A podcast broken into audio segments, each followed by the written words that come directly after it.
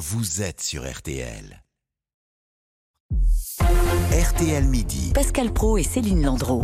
Monsieur Vincent, Jean-Claude, André, Jacques, concentrez-vous à prendre pour époux Monsieur Bruno, Louis, Ernest, Albert Boileau. C'était il y a 10 ans, déjà le 23 avril 2013. Le mariage pour tous était définitivement adopté à l'Assemblée nationale et on a voulu faire le point aujourd'hui, 10 ans après, avec vous, Marie Mollet. Bonjour. Bonjour.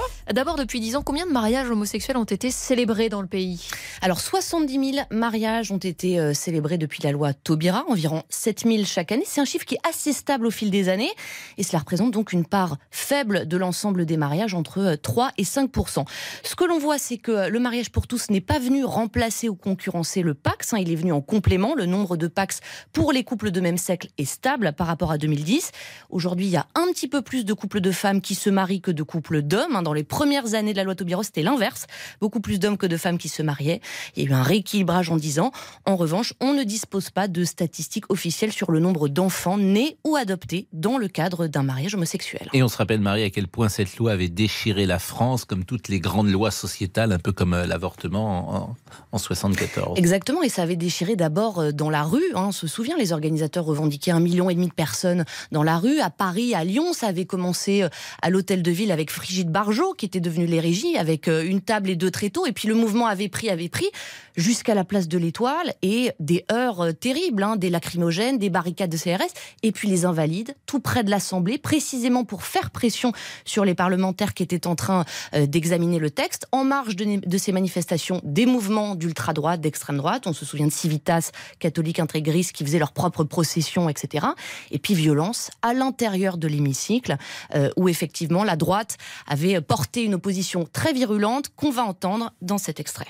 Vous êtes un super choix. Ça vous oblige à exercer une présidence impartiale. Vous n'avez pas le droit de baïonner l'opposition comme vous le faites. Les propos que je viens d'entendre sont insultants. Vous êtes indigne, Madame la Ministre. Cher client Jacob, vous auriez pu être plus franc et faire comme dans les cours d'école, me traiter de PD. Je n'ai jamais constaté d'autant de violence dans ces débats. Dire que l'institution du mariage peut concerner deux personnes du même sexe, c'est comme dire soudain que le Père Noël est une femme.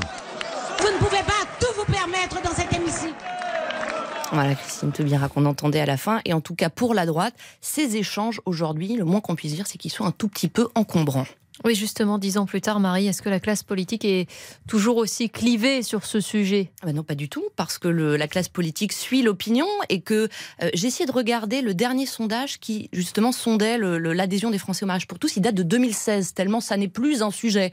Euh, à l'époque, c'était 65% des Français qui étaient favorables. Euh, donc, en réalité, non, la classe politique a suivi l'opinion et il y a eu des revirements, des changements d'avis, des gens qui ont voté à l'époque contre cette loi et qui aujourd'hui disent le regretter pas plus tard que ce matin, Gérald Darmanin, qui avait voté contre à l'époque, et qui dit le regretter. Écoutez, c'était sur France Info ce matin. Je pense que c'était une erreur de ma part de voter contre le mariage pour tous. Euh, c'est bien d'abord que les hommes politiques reconnaissent leurs erreurs. C'est pas facile. Je me suis trompé. Je le reconnais euh, évidemment. Si j'ai blessé des gens et j'ai eu sans doute des propos pour blesser des gens, bah je pense que c'est pas le rôle d'un homme politique de le faire et c'était aucunement mon envie. Et par ailleurs, je crois que la gauche, à ce moment-là, le Parti socialiste, le président Hollande en particulier, a eu raison.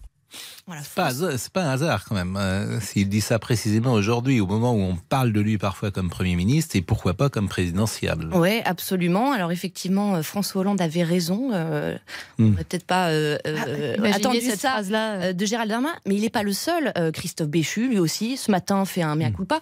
Avant ça, même des, des, des, figures de la droite, hein, Valérie Pécresse a dit regretter. Éric Ciotti a dit qu'il n'aurait peut-être pas la même attitude. Déjà en 2017, il le, il le disait. Damien Abad, Christian Estrosi, euh, qui effectivement ont changé d'avis. Et puis il y a toute une partie euh, de la droite aussi qui fait euh, profil bas. Une Annie Genevard, par exemple, elle, elle n'a pas très envie de répondre sur, sur ces questions-là. C'est un petit peu dérangeant. Et je me souviens d'une petite anecdote d'ailleurs à l'époque des régionales.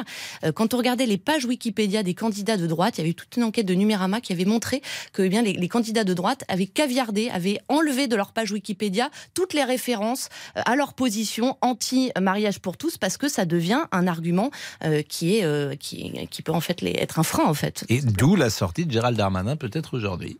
Est-ce qu'on imagine, Marie, aujourd'hui un texte sociétal cristallisé autant de tensions? Alors, c'est difficile à dire. J'ai regardé avant de venir, 57% des Français favorables à la GPA. Oui, j'allais vous dire la GPA. C'est le thème qui serait le plus clivant, parce que là, il y a effectivement, il peut y avoir des... Peut-être, 57% des Français sont favorables, 71% hmm. des femmes sont favorables, sondage 2022. Donc je ne sais pas. Hmm. Peut-être que ça serait davantage euh, la question de la fin de vie. Quand on voit euh, le, dossier de Vincent Lambert, par exemple, quand, euh, qui, a, hmm. qui, a, clivé, peut-être que ce serait, ce serait Mais la GPA, mais tous ces sujets, l'avortement, il y a un parallèle évidemment entre l'avortement et le mariage pour tous, c'est que une fois que c'est adopté, on revient jamais dessus, et surtout, ça nous paraît mais tellement loin. Et on se dit, il y a dix ans, pourquoi autant d'intolérance? Et eux-mêmes ont, peut-être honte en écoutant ce qu'ils disaient à l'époque. Mhm. Merci beaucoup Marie Mollet du service politique d'RTL. Marie Mollet qui est une moldue sans doute. Une moldue. Vous savez pas ce que c'est que les moldus Ah si, si, si. Voilà, oh ça remonte aussi. Il y a plus de 10 ans là aussi. Euh, ah bah oui, mais alors, euh, on est tous, a priori, on est tous des moldus. Puisque les moldus, on va en parler. vous, euh, Pascal Ah oui, vous avez raison.